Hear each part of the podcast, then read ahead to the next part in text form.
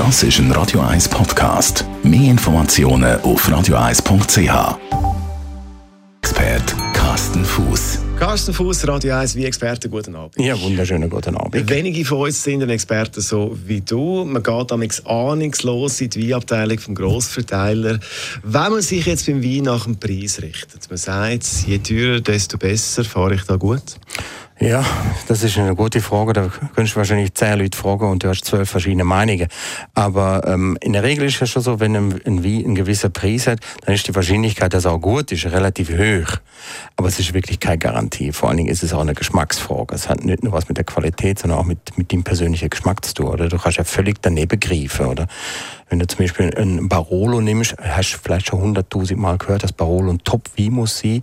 Dann nimmst du die Flasche, kostet 40 Franken und dann stellst du bei der Gelegenheit fest, dass du Barolo nicht gern hast, weil er einfach zu viele Gerbstoffe hat, oder? Also es ist eine Geschmackssache auch, aber man kann durchaus auch sagen, günstige Weine müssen nicht schlecht sein. Günstige Weine müssen nicht schlecht sein. Es ist natürlich eine Frage, ähm, wie gehaltvoll muss ein Wein sein. Sind es eher leichte, frische Sommerweine, die sind in der Regel immer ein bisschen günstiger. Die werden auch einfacher produziert.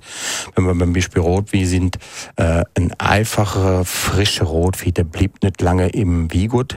Das heißt, der wird nach kurzer Zeit ist der fertig vinifiziert worden. Der blieb nicht lang in einem Holzfass liegen, sondern wird relativ schnell abgefüllt und das drückt natürlich auf die Kosten. Das heißt, ähm, die Wein wird günstiger. Preis ist das eine. Wie sehe ich sonst die Qualität vom Wein?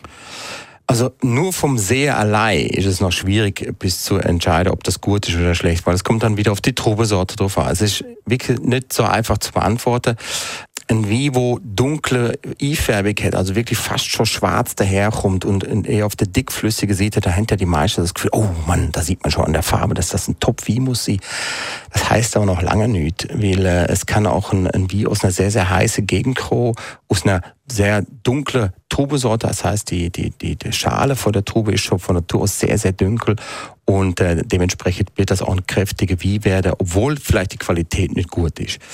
Umgekehrt genau das Gleiche beim hellen. Wir haben den hellen und sagen, oh, das ist eine Pfütze, der ist ja so hell, da kann ja nichts sein. Das ist einfach eine spezielle Trubensorte, wo einfach die Farbe nicht gibt. Und ähm, da haben wir zum Beispiel wieder Pinot Noir oder der Gamay, eher etwas hellere Sorte. Also nur vom Aussehen her äh, Qualität zu beschreiben, das geht fast nicht. Unser Carsten Fuß über das Qualitätsmerkmal beim Wein oder die, die eben auch kein Merkmal sind von der Qualität. Und weitere Tipps zum Nachlesen gibt es bei uns auf radio1.ch als Podcast. In Vino Veritas mit dem Radio 1 wie expert Carsten Fuß.